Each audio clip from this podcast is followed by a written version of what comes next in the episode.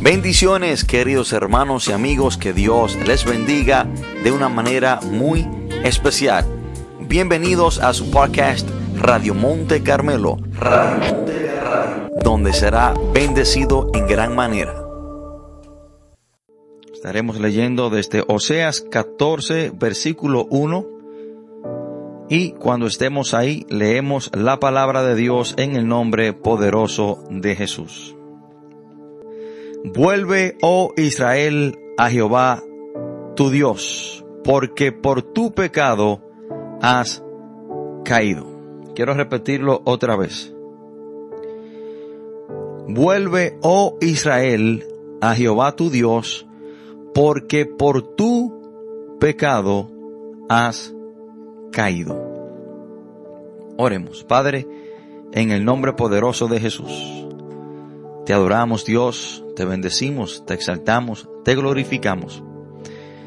Padre, en esta mañana nos presentamos delante de su presencia, para que sea usted, Señor, abriendo nuestros corazones, abriendo nuestro entendimiento y deseando, Señor, escuchar su voz, deseando, Dios de la gloria, que usted nos hable de una manera especial. Padre, en el nombre poderoso de Jesús, le pido, Señor, que usted me dé sabiduría, entendimiento, dominio propio para compartir este mensaje con mis hermanos y amigos que nos acompañan. Señor, le pido que este mensaje no sea para herir a nadie, sino que sea un mensaje para bendecir, para fortalecer, para guiar, para instruir a cada persona que ha de escucharlo. Señor, yo reconozco mis debilidades, yo reconozco, Señor, que soy un hombre imperfecto, pero hoy me entrego por completo en la mano de un Dios perfecto, para que usted me use, Señor, y que todo lo que yo diga, Dios de la gloria, sea para su gloria y para su honra. Padre, todo esto te lo pedimos en el nombre poderoso de Jesús. Amén y amén. Hermanos, hoy quiero compartir este mensaje bajo el título El pecado es la causa de la caída. El pecado es la causa de la caída. Y Dios le dice esta gran verdad no solamente al pueblo de Israel en los tiempos del profeta Oseas, sino que Dios nos dice esto a nosotros hoy en día.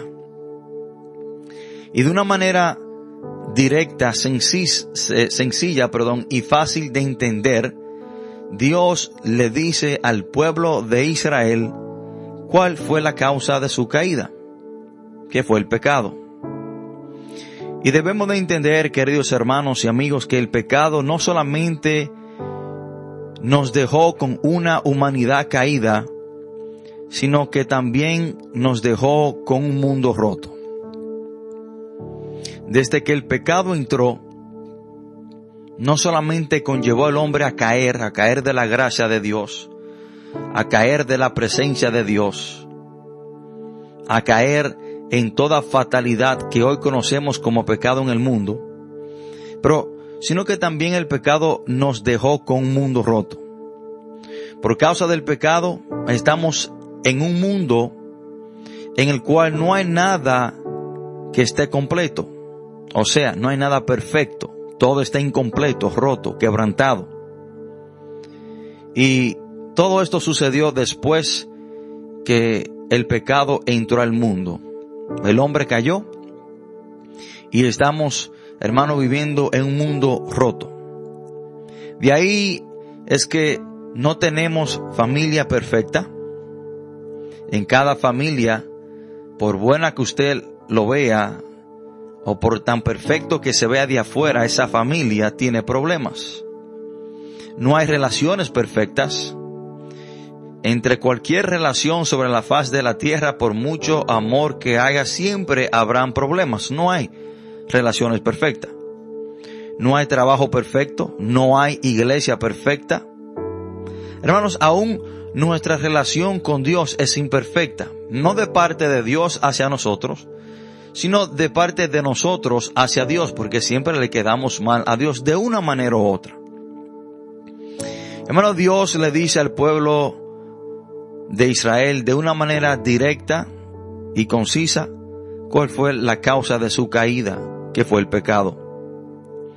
En el versículo 3 de Oseas capítulo 14, Dios detalla, la palabra nos detalla los pecados que causaron la caída del pueblo de Israel. Dice en el versículo 3, el pueblo de Israel confesándole a Dios cuáles fueron los pecados que ellos cometieron, admitiendo y reconociendo y arrepintiéndose de sus pecados, nos dicen cuáles fueron esos pecados que conllevó a la caída del pueblo de Israel. Dice, no nos librará el asirio. El pueblo de Israel había depositado su confianza en que los asirios lo iban a ayudar. No montaremos en caballos, ni nunca más diremos a la obra de nuestras manos, dioses nuestros. El pueblo había caído en idolatría. El pueblo había comenzado a confiar en diferentes naciones para ayudarlo, no en Dios. Y estos fueron los pecados que conllevó a la caída del pueblo de Israel. Y debemos de preguntarnos, hermano, y analizar qué pasa mayorías de las veces cuando una persona cae por sus pecados. Por lo normal, ¿qué pasa después que una persona cae por sus pecados? Y mayoría de las veces se da el caso que cuando una persona cae por su pecado, quiere justificarse con algo o con alguien. Y esto es algo que debemos de prestar atención. Mayoría de las veces cuando una persona cae por su pecado, quiere justificar a alguien o a algo. Pero Dios aquí le dice al pueblo de Israel que por causa de sus pecados fue que ellos, ellos cayeron. La causa de la caída del pueblo de Israel no fue por mala suerte. Personas que cuando caen le atribuyen su caída a la mala suerte. No fue porque le echaron una maldición. No fue porque otra nación así lo quiso que cayeran. Sino que Dios dice que ellos habían caído por causa de su pecado. Rara vez, hermano, vemos a una persona que cuando haya caído sea sincero y admita que cayó por su pecado, sino que siempre quiere buscar una justificación, siempre quiere buscar a algo o a alguien a quien culpar. En parte, entiendo el deseo o la habilidad dentro del hombre de justificarse, porque esto es parte de la naturaleza caída del hombre. En sí, la primera obra de la carne que vemos en la Biblia, la primera obra pecaminosa de la carne, después de Adán y Eva pecar, fue precisamente esta, justificarse, justificar lo malo que hicieron. Y lo primero que Adán y Eva hicieron después de pecar fue precisamente esto, buscar una justificación por la caída que había venido a sus vidas. Miren lo que dice Génesis capítulo 3, versículos 11 y 13. Después que Dios desciende al, desciende al huerto del Edén y Adán se esconde detrás de unos árboles y Dios viene hacia donde él y le pregunta a Adán, ¿dónde tú estás? Y Adán se, estaba escondiendo y Dios le pregunta que por qué. Él dice porque estaba desnudo. Y miren la, la conversación entre Adán y Dios. Versículo 11 dice, y Dios le dijo, ¿quién te enseñó que estaba desnudo? ¿Has comido del árbol de que yo te mandé no comiese? El hombre respondió, la mujer que me diste por compañera me dio del árbol y yo comí. La primera obra de la carne, hermano, fue la justificación hacia lo malo. Y en cierta manera, Adán es tan descarado que de una manera indirecta trata de culpar a Dios por su desobediencia. Porque miren lo que Adán le dice, la mujer que me diste por compañera, como en cierta manera diciendo, bueno, esa mujer me la diste tú. De una manera indirecta, quería culpar a Dios por darle esa mujer y esa mujer fue que le dio de comer del árbol y él comió. También lo mismo pasa con Eva.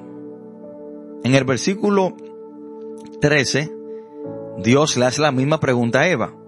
Entonces Jehová Dios dijo a la mujer, ¿qué es lo que has hecho? Y dijo a la mujer, la serpiente me engañó y comí. Eva también justifica y, y trata de culpar a la serpiente por el pecado que ella cometió, por el pecado que, que ella decidió llevar a cabo. Hermano, esta primera obra pecaminosa de la carne nos ha perseguido hasta el día de hoy. Siempre queremos justificar lo malo que hacemos o lo que hemos hecho. Mayoría de las personas que han caído, hermano, en la drogadicción, en el alcoholismo o en la cárcel, siempre quieren justificar su caída. Siempre quieren justificar su error, quieren eh, culpar a otra persona por la decisión que ellos mismos personalmente tomaron. Personas que dicen, bueno, yo caí en la drogadicción porque mi papá y mi mamá me abandonaron cuando era pequeño. Muchos han dicho, bueno, yo caí en el alcoholismo por una depresión que vino a mi vida. Quieren justificar lo malo que han hecho o la razón por la cual han caído. Pero quiero decirle, hermano, que no hay justificación ninguna para el pecado. Escuchen esto, y esto es muy importante. No hay justificación válida, ninguna, para pecar. Bajo ningún concepto, bajo ninguna manera, el pecado nunca será justificable. No lo hay. No hay nada, absolutamente nada bajo ninguna circunstancia en el cual el pecado puede ser justificado. Hermano, no hay manera correcta de hacer lo incorrecto. No hay ocasión correcta para hacer lo incorrecto y que lo incorrecto se convierta en correcto. Pecado es pecado y no hay justificación ninguna para pecar. Y no hay nada que avalida, hermano, el usted pecar. Y déjeme decirle algo. Cuando una persona decide pecar o cuando una persona peca es por decisión propia. Pero hoy en día hay muchas personas usando la misma justificación que Eva. Quieren culpar al diablo por absolutamente todo. Por sus errores quieren culpar al diablo. Por sus caídas quieren culpar al diablo. En esta ocasión, hermanos, en realidad el culpable de este pecado no fue Satanás. Satanás le hizo la invitación a Eva, engañó a Eva, persuadió a Eva, manipuló a Eva, pero al fin y al cabo, la que tomó la decisión de tomar del árbol prohibido fue ella. Hermanos, Satanás es un agente que motiva al hombre, que engaña al hombre para pecar, pero al fin y al cabo, Satanás no va a poner un arma de fuego en nuestra cabeza y forzadamente nos va a llevar a pecar. No. Él nos hace la propuesta, nos hace la invitación, nos engaña, nos manipula para nosotros aceptarla, pero la última palabra la tenemos nosotros para pecar o no. Pero hay muchas personas cristianos hoy en día que sus malas decisiones quieren culpar al diablo por ella. Hermano, y no es que estamos diciendo que el diablo eh, no sea culpable en ciertas cosas. Pero lo que quiero decir es que el trabajo de Satanás es de engañarte, de manipularte. Ese es su trabajo. Pero al fin y a cabo, cuando Satanás te presenta el pecado en bandeja de plata, la última palabra la tienes tú. Tú dices sí o no. Y desde el momento que tú digas que sí, tú eres culpable por decirle que sí a las propuestas y a la invitación del diablo. Hermano, la culpable de, de, esta decisión y la que tomó la decisión fue Eva. Pero Eva culpó a la serpiente. La serpiente, hermano Satanás, sí tuvo que ver en el asunto. Él fue que la engañó, fue que le hizo la invitación, fue que le habló mentira. Pero la última palabra la tenía ella. Ella podía decir no, pero decidió decir sí. Y la caída fue por el pecado de Adán y Eva. Y debemos de entender, queridos hermanos, que el trabajo del enemigo es de engañarnos. Ese es su trabajo. El trabajo de nosotros es de no dejarnos engañar. El trabajo de Satanás es de engañar al ser humano, de persuadirlo, de manipularlo, de guiarlo hacia el pecado. Escuchen esto, hermano. Debemos de entender que el diablo en sí no puede separarnos de Dios. Y esto es importante que usted lo sepa. El diablo en sí no puede separarnos de Dios. Porque si el diablo pudiera separarnos de Dios, nadie tuviera una relación con Dios. Ahora, el diablo sí sabe que lo que a nosotros nos separa de Dios es el pecado. Isaías 59, versículos 1 y 2 dice, porque vuestras iniquidades, porque vuestras rebeliones han causado división entre vosotros y vuestro Dios. Ahora, como el diablo en sí mismo no puede separarnos de Dios, porque ¿qué, no, qué nos separará del amor de Dios? Nada. Pero Satanás sabe que el pecado sí nos aparta de Dios porque Dios es tres veces santo, Dios no puede estar ni habitar donde está el pecado. Entonces el pecado causa una división entre nosotros y Dios porque Dios odia, aborrece el pecado. Entonces, Satanás lo que hace para separarnos de Dios es que nos hace invitaciones, nos engaña para pecar, por ende separarnos de Dios. Pero la última palabra la tenemos nosotros si aceptamos o rechazamos la invitación a pecar que proviene de parte de Satanás. Satanás, hermano, es el engañador. El trabajo de Satanás es de engañarnos a nosotros pecar, con el final propósito de separarnos de Dios con el final propósito de causar una división entre nosotros y Dios, porque Él mismo no puede separarnos de Dios. Miren lo que dice Apocalipsis capítulo 12, versículo 9. Y fue lanzado fuera el gran dragón, la serpiente antigua que se llama Diablo y Satanás, el cual engaña al mundo entero. Hermano, este es el trabajo del diablo. Engañó a Eva para que Eva pecara. Pero Satanás no le puso un arma de fuego a Eva o un cuchillo en la garganta para que pecara. Ella tomó la decisión. La caída fue por el pecado de Adán y Eva.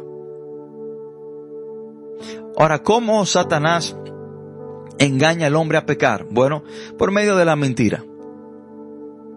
Lo vemos que lo hizo con Eva. Juan capítulo 8, versículo 44 dice la palabra que Satanás es un mentiroso y es el padre de mentira. Eso fue lo que Jesús le dijo a un grupo de judíos. Que el padre le dice que el padre de ellos es Satanás, que es el padre de toda la mentira y que es homicida.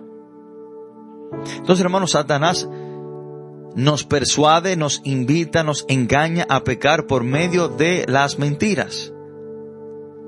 Ejemplo, Satanás le ha dicho a muchas personas que hoy en día son adictos o alcohólicos La depresión que tienes o el dolor que tienes, la droga te la va a quitar. Usa droga para que se te olviden los problemas. Le habló mentira.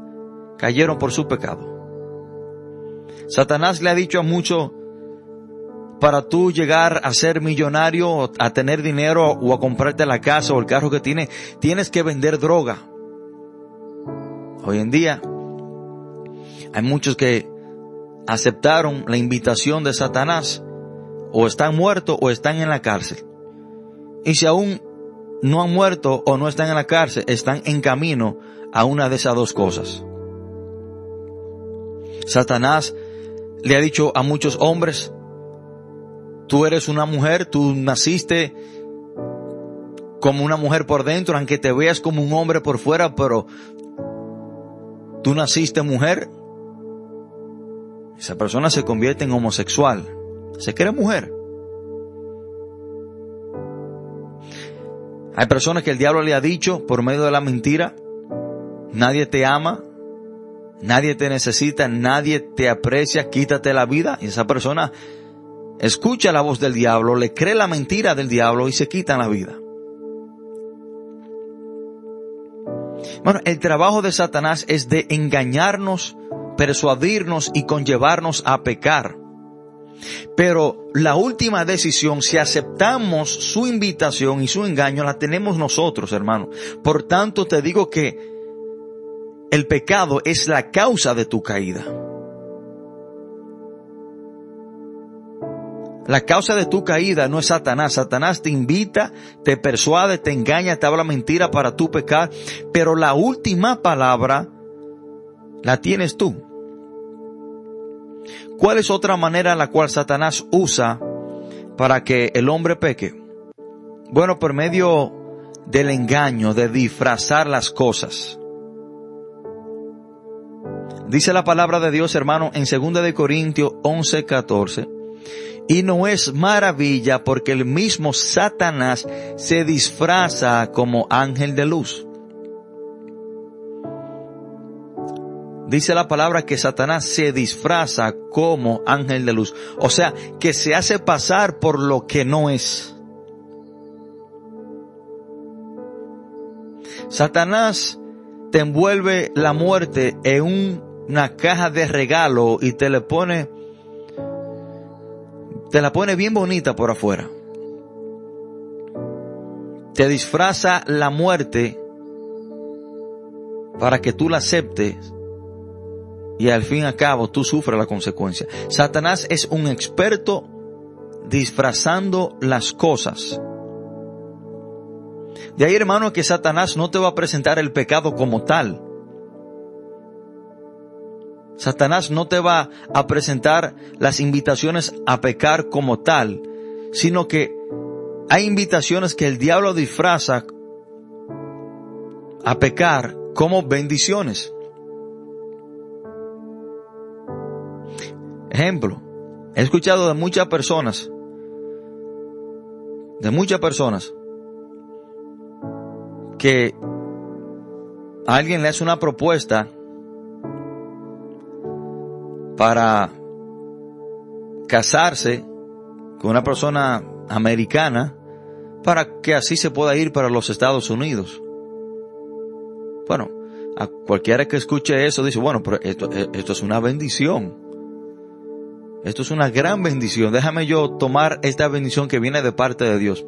Pero entendemos, hermanos, que eso es engaño, es mentira. Pero hay personas que creen, Satanás le disfraza ese pecado como una bendición. Hay personas, hermanos, que, que tienen un sueño con algunos números y se dicen, bueno, esto, eh, Dios me ha dado un palé, esto es una bendición. Satanás te disfraza eso como una bendición y que tú creas que es una bendición, pero en realidad es, es pecado y es un, es algo que a Dios no le agrada.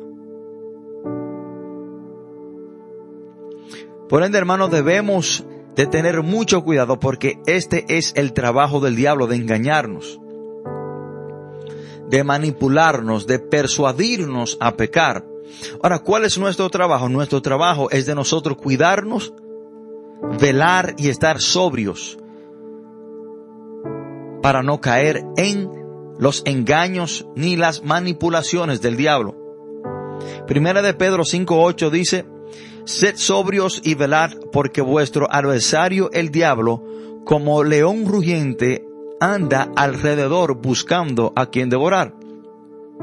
El trabajo del diablo es de engañarnos, de persuadirnos, de manipularnos. Nuestro trabajo como iglesia, como creyente, como hombres y mujeres de Dios es de estar sobrios y velar para no caer en los engaños o en las mentiras del diablo.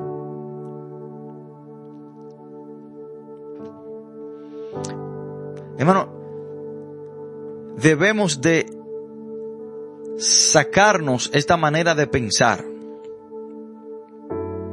Cuando usted toma una decisión pecaminosa, el culpable es usted. No importa el motivo o el engaño que hubo detrás de eso, el culpable es usted. Entonces el pecado es la causa de tu caída. Si caes es porque tú decidiste pecar. Si caes es porque usted al fin y al cabo tomó la decisión a pecar. Y no hay ninguna buena consecuencia que venga después de tomar la invitación a pecar. No la hay. Después del pecado, hermano, lo que viene es tragedia, dolor, muerte, separación. Después del pecado, hermano, lo que viene es muchas noches sin dormir, muchos sinsabores, consecuencias terrenales y consecuencias divinas, juicio de parte de Dios y también, hermano, lo que pasará también aquí en la tierra por las consecuencias del pecado. Hermano, la causa de la caída de la humanidad ha sido el pecado. Y siempre lo será. Y si usted ha caído, es porque usted tomó la decisión de pecar. Y nadie más puede ser culpado por su caída porque la decisión de pecar es algo individual que toma la persona. Ahora debemos de preguntarnos, ¿es necesario el pecar en ciertas situaciones o condiciones? Y la respuesta es no. Como decía anteriormente, hermano, el pecado no es justificable bajo ningún concepto ni bajo ninguna situación o circunstancia. Nunca hay una manera correcta de hacer lo incorrecto. Y Quiero que el que tenga su Biblia me acompañe Primera de Corintios, capítulo 10, versículo 13. Miren lo que dice la palabra. Primera de Corintios, capítulo 10, versículo 13 dice, no os ha sobrevenido ninguna tentación que no sea humana. Pero fiel es Dios que no os dejará ser tentado más de lo que podáis, podéis resistir sino que dará también juntamente con la tentación la salida para que podáis soportar. Este texto tiene tres, tres partes muy importantes. La primera parte dice, no has sobrevenido ninguna tentación que no sea humana. Lo que quiere decir es que el diablo no puede inventarse algo nuevo. Es que las tentaciones que el diablo le pone a la gente hoy en día han sido la tentación, las mismas tentaciones que él ya le ha propuesto a todos los hombres de la Biblia. Satanás no puede inventarse algo nuevo. Segundo, dice, pero fiel es Dios, que no os dejará ser tentado más de lo que podáis resistir.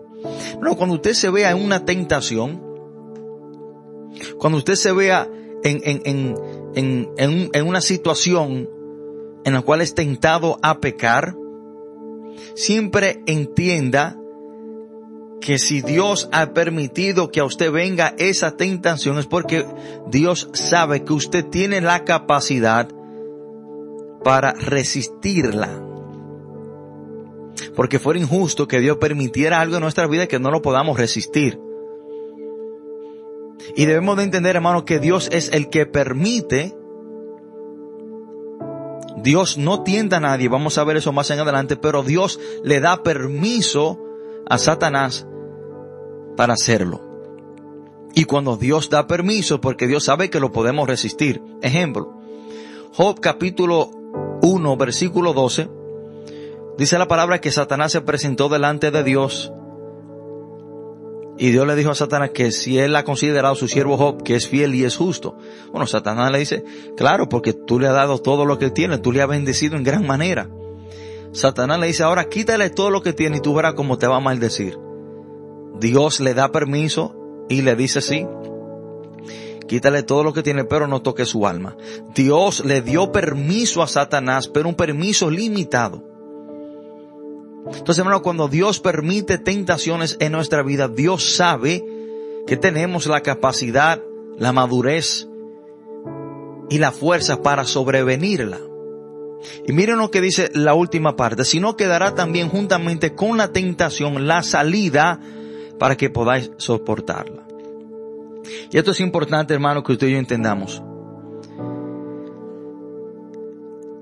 Todas las situaciones que Dios permite en nuestra vida tendrán una puerta, tendrán una salida, y esa salida nunca jamás será pecaminosa. Escuchen, y esto es muy importante, hermano. La salida de su tentación nunca será pecaminosa. Hay personas que salen de tentaciones o situaciones de una manera pecaminosa y quieren justificarse. No, pero esto era la única opción que tenía. No, mentira del diablo. Porque Dios juntamente con la tentación nos da una salida y la salida que Dios nos da nunca jamás será pecaminosa. Nunca ha estado ni estará dentro de la voluntad de Dios que el hombre peque. Hermano, he escuchado muchas personas cristianas decir, y creo que es una de las aberraciones más grandes que he escuchado, cuando esa persona cae en pecado, dicen, Dios, Dios permitió que yo cayera en pecado para aprender una lección. O Dios, el yo caer en este pecado vino de parte de Dios para Dios mostrarme algo, para Dios enseñarme algo. Eso es mentira del mismo diablo. Hermano, nunca ha estado ni estará dentro de la voluntad de Dios que el hombre peque. Dios odia, Dios aborrece el pecado. Entonces, hermano, nunca ha estado ni lo estará dentro de la voluntad de Dios que el hombre peque. Pero he escuchado muchas personas justificarse con esta justificación tan, hermano, antibíblica y tan tonta y decir que yo he, yo he, escuchado personas que han recaído en la droga y han dicho, bueno, Dios quiso que yo recayera en la droga para esta vez enseñarme una lección. No, hermano, Dios puede enseñarte cualquier lección sin tú pecar. Y para Dios enseñarte algo, tú no tienes que pecar. Hermano, la amonestación de Dios siempre ha sido para el hombre, aléjense del pecado porque yo odio el pecado. Hermano, he escuchado personas decir, Dios permitió que yo me descarriara para aprender esto, para aprender aquello, para yo hablarle a... No, no, no, no, no, no. Sáquese eso de la cabeza. Porque la salida que Dios le da al hombre en toda situación no es pecaminosa. Ahora, ¿qué es lo que sucede? Que la salida más fácil es siempre la pecaminosa y por, por esa puerta es que mayoría de las personas salen mayoría de las personas salen de la tentación por la puerta la cual se le hace más fácil, que es la pecaminosa.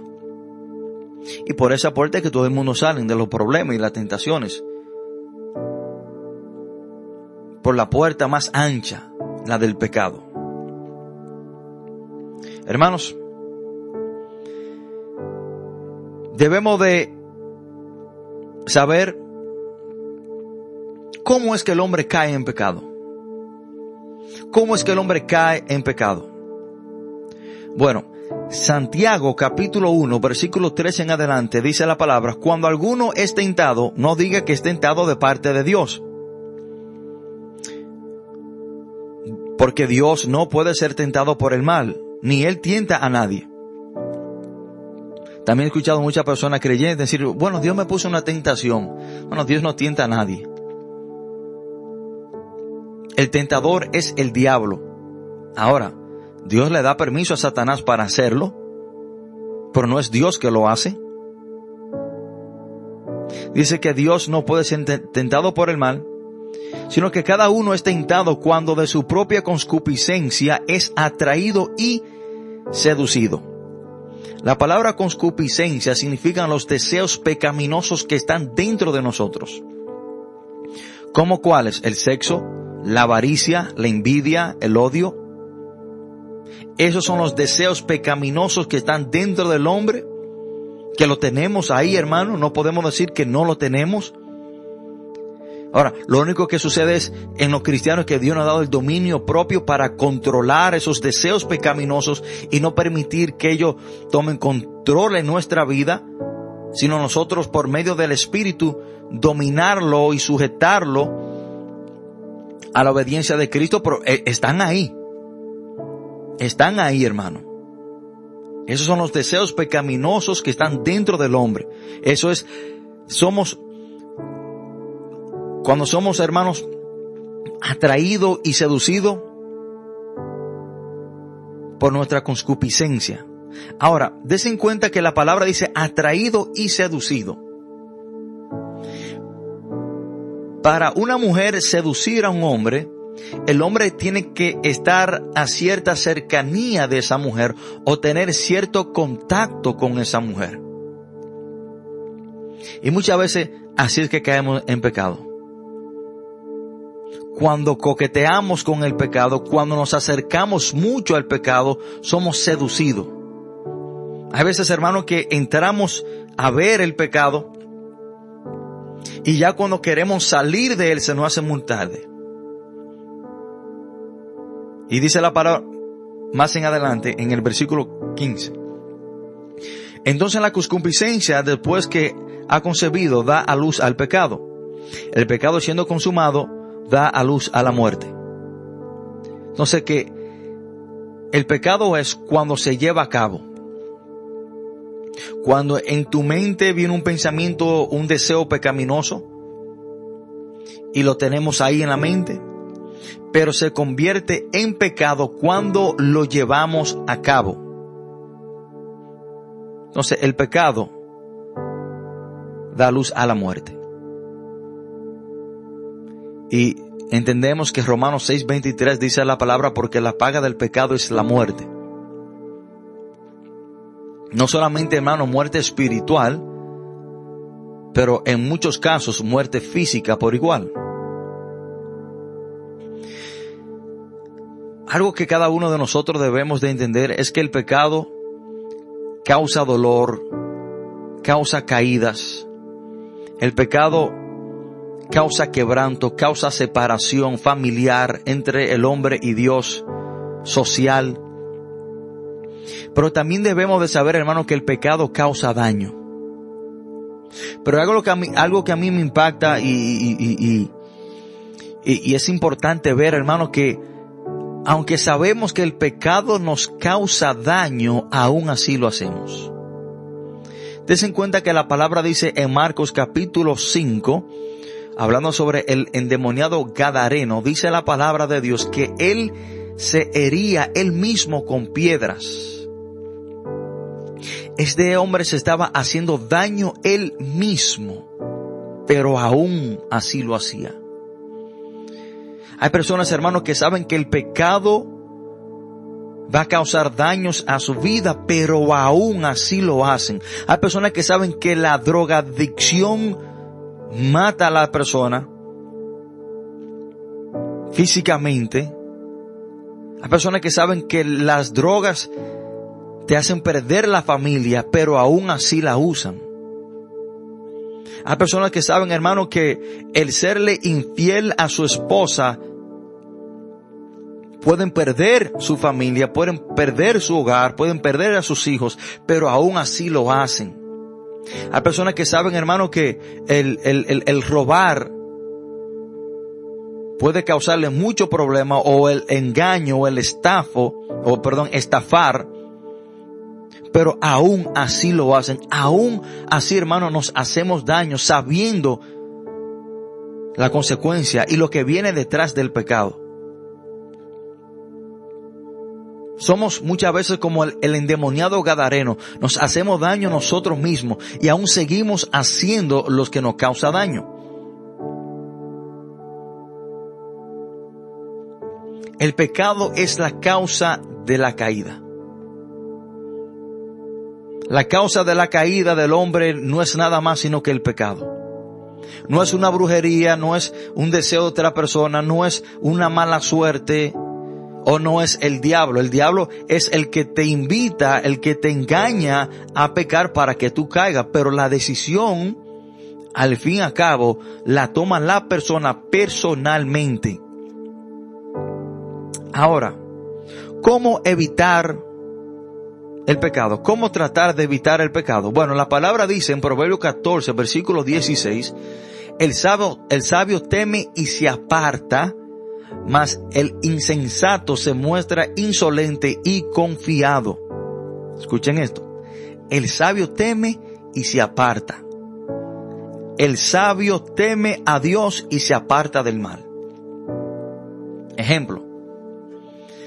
Si usted sabe que usted tiene debilidades con las mujeres, nunca esté en un lugar a sola con una mujer. Si usted sabe que ese es su problema, su debilidad, nunca esté a sola con una mujer. Usted tiene que temer a Dios, temer pecar, temer usted fornicar o adulterar, tenerle ese temor a Dios y ese temor a Dios a usted debe de conllevarlo apartarse de cualquier situación o ambiente o persona que a usted lo conlleve a pecar porque usted le teme a Dios y eso usted lo hará un hombre sabio. Que si usted tiene, si usted es una persona que tiene problemas con el alcohol, y lo invitan a un lugar, a una festividad donde va a haber alcohol, hermano, rechácela. Tema a Dios y apártese. Dígase, bueno, mi debilidad es el alcohol. Yo no quiero fallarle a Dios. Yo no quiero recaer en el alcoholismo.